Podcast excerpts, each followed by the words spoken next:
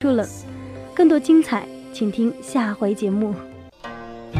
我是天空里的一片云，偶尔投影在你的波心。我是麦苗上的一滴水，等风来，倾听你的呼吸。我是天空里的一片云，你我相逢在青葱的麦田上，聆听彼此，没有方向。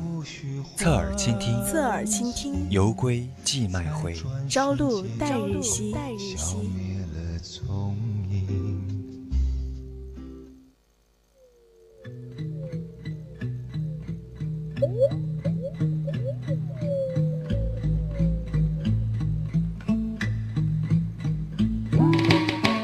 欢迎回来，这里是校园之声 VOC 广播电台。侧耳依旧用心聆听，今晚的侧耳倾听，继续我们的下一站，人在旅途。从来不怨命运之错，不怕旅途多坎坷，向着梦中的那些地方去吧。错过了也不悔过，人生本来就是苦恼已多了，再多一次又如何？我不怕孤单寂寞，只怕冷。但只要你也想我，我就足够了。人在旅途，坎坷又如何？在下半段的人在旅途呢，带你感受和他的名字就和他一样有诗意的地方——苏州。在最后的一个板块三味书屋，给大家讲讲三国的那些迟暮的英雄。欢迎听众朋友们加入到我们的节目互动当中来，可以在蜻蜓网络电台搜索 VOC 广播电台，参与到我们的直播平台，也可以在微信上面关注 VOC 宜宾 VOC 一零零。在我们的微信上面留言，关注我们的即时动态，当然也可以加入我们的 QQ Team 三群幺八二七八九二零幺。同时呢，在最后一个平台微博艾特 VOC 广播电台给我们留言。那么接下来就走进我们今天的节目吧。日光倾城，我启程。日光倾城，我启程。我每天倒着不同的时差。我想留下每个路人的微笑，却不经意间错过所有的回眸。我在故乡读着流浪的书，却在旅途中听着想家的歌。人在旅途，每一次离开都是想念的开始。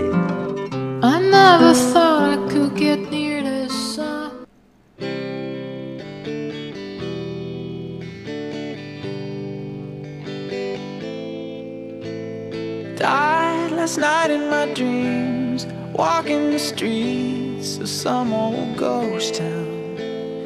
I tried to believe in God and James Dean, but Hollywood sold out. Saw all of the saints lock up the gates I could not enter. 今天我们的主题就是人在旅途，带你走进安静而优美的苏州。 说到江南城镇，那么我们就忘不了一个地方，那就是苏州。人在旅途呢，今天我们就带你一起抛却吵闹的城市生活，找个地方静下心来，没有城市的喧嚣、风景或者是文化，让人心安理得。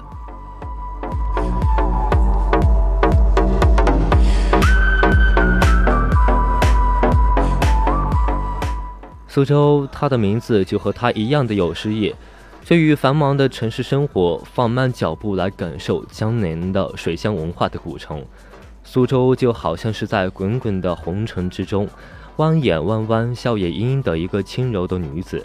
时光荏苒，苏州从不黯淡，但它一直都是人们眼中的焦点。山谷拥挤，气韵深厚，一直没有改变的是小桥流水，粉墙瓦带的气质与深厚的文化底蕴。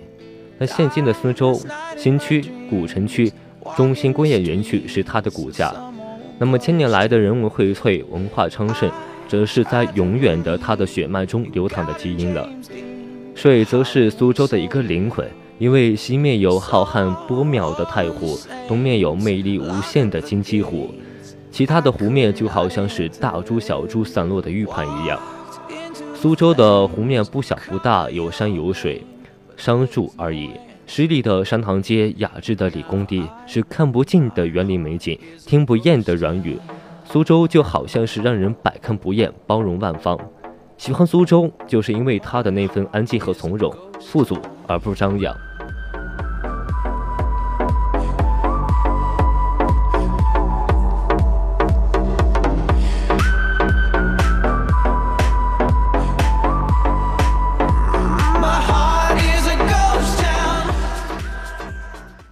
乾隆曾经六游狮子园，题字真趣，园中叠石相连，回环曲折，沟壑峰峦与飞瀑流泉与迂回相间，暗香与疏影与繁密的迷宫萦绕成趣。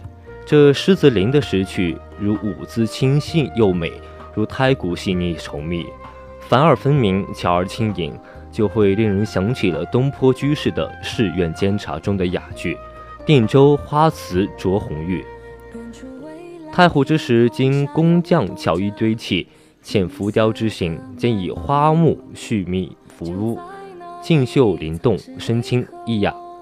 爱过的地方。当微风带着收获的味道吹向我脸庞，想起你轻柔的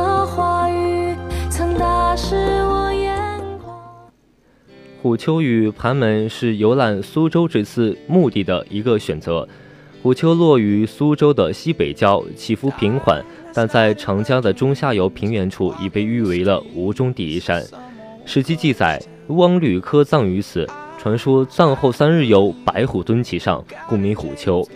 春秋故事加上吴王墓的入口剑齿之谜，北宋云岩寺佛塔斜而不倒之奇，虎丘编成了苏东坡说里的话：“到苏州不游虎丘，那遗憾的是。”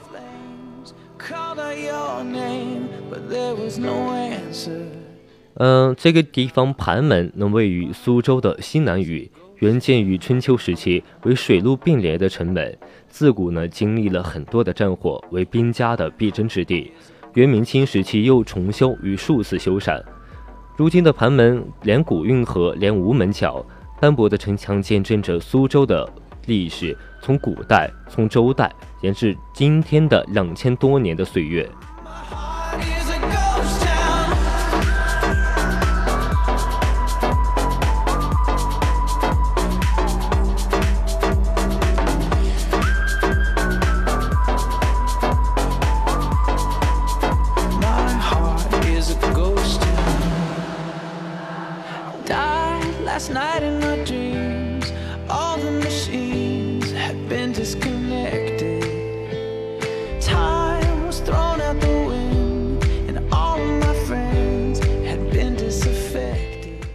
虎丘与盘门位于苏州众景中一个不华丽、不明媚却轩秀一方的地方。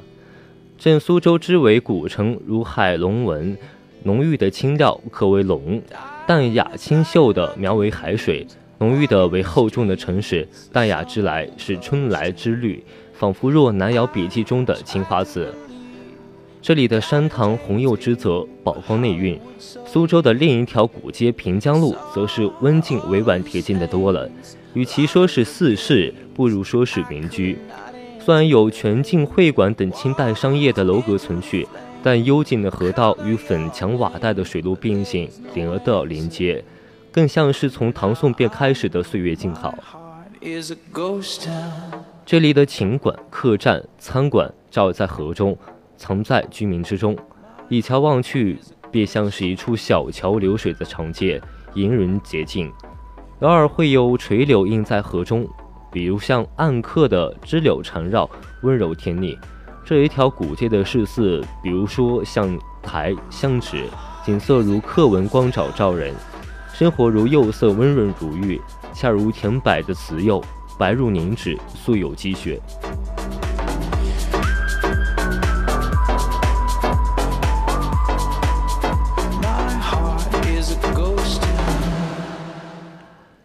观前街是苏州市寺的现代版。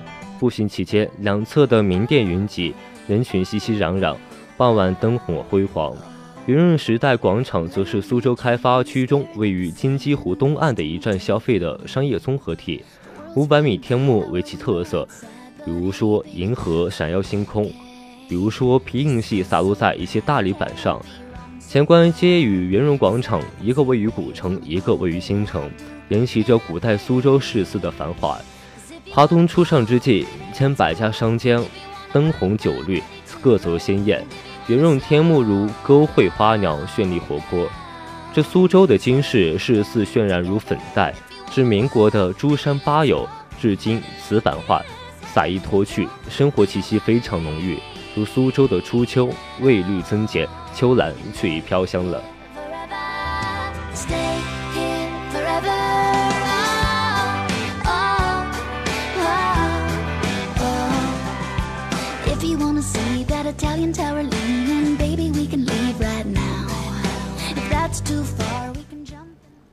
在苏州，吃是一件精致的事情，容不得半点马虎。经过了几千年的发展，虽然偏甜了一点，但苏州的菜自成一体。鲁菜、面点、糕点、蜜饯、小吃和糖果，个个都是名声在外。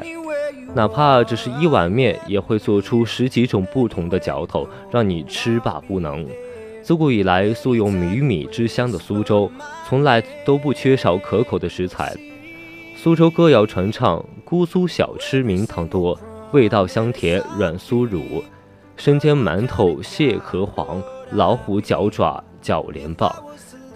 这里有千层饼、蛋十一、大油饼和豆腐豆浆，唱不尽也品不完。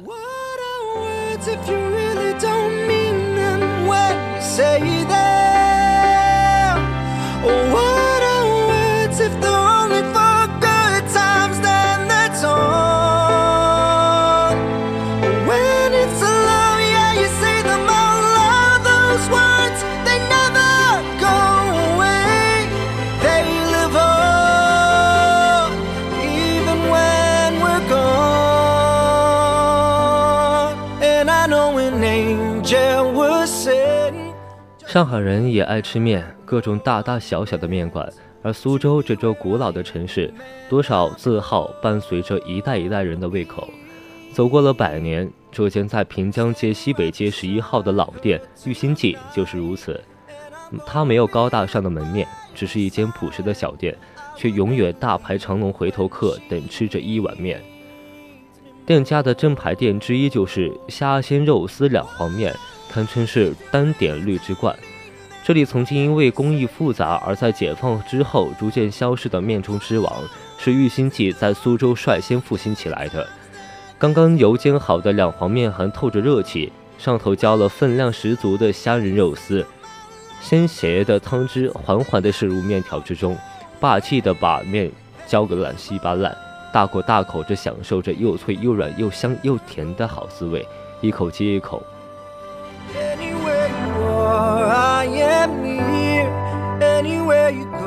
在平江路文化老街上，有着许多各种各样的文艺小店，多半都是茶馆、咖啡馆、酒吧或者是小食甜品店。这家汉尔山月咖啡店是最为醒目的，风格小字最吸引了姑娘驻足观看。整间小店都装潢的是浪漫甜美的欧式宫廷风格，各种各样有趣的小物件，美丽的仿古椅，勾勒出了一座女孩的宫廷圣殿。殿内的每个人的座位都是人气很高的，想来这里发呆，不妨可以选一个殿深处的角落的位置，安安静静的，可以不被打扰。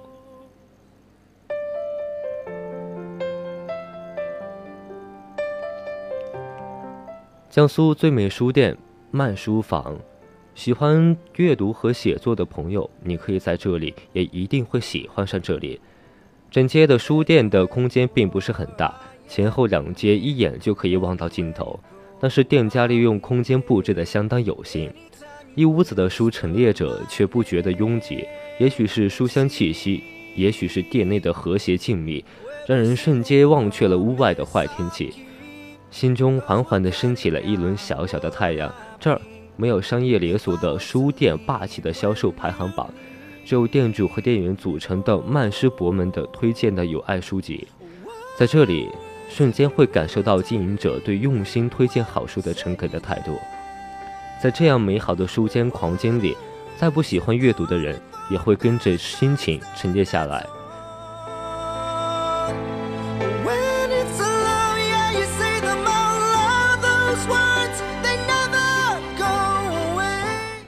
这个地方从不强制消费，就算什么书都不买，也不点饮料，也可以自由自在的找个位置来坐。坐下来看一看书，这真的是有心人、爱书的人才可以做到的理想的书房模式。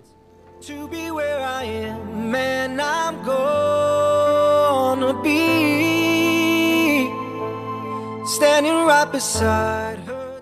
苏州的旅游规划者是智慧的，将如此之多的或绚丽深沉、或精致典雅的规划，在这条五条路线上面，食住行游导购娱六个元素的旅游元素，都在这五条旅游路线上，以及以点成面，以点成线。每一条面，每一点线，均绿树成荫，景色宜人。而苏州以之以为盛的市寺。则在苏州古城和苏州新城的商业街中延续着色彩。今天的人才旅途苏州之旅在这里就结束了，欢迎继续收听我们的最后一个板块，再见。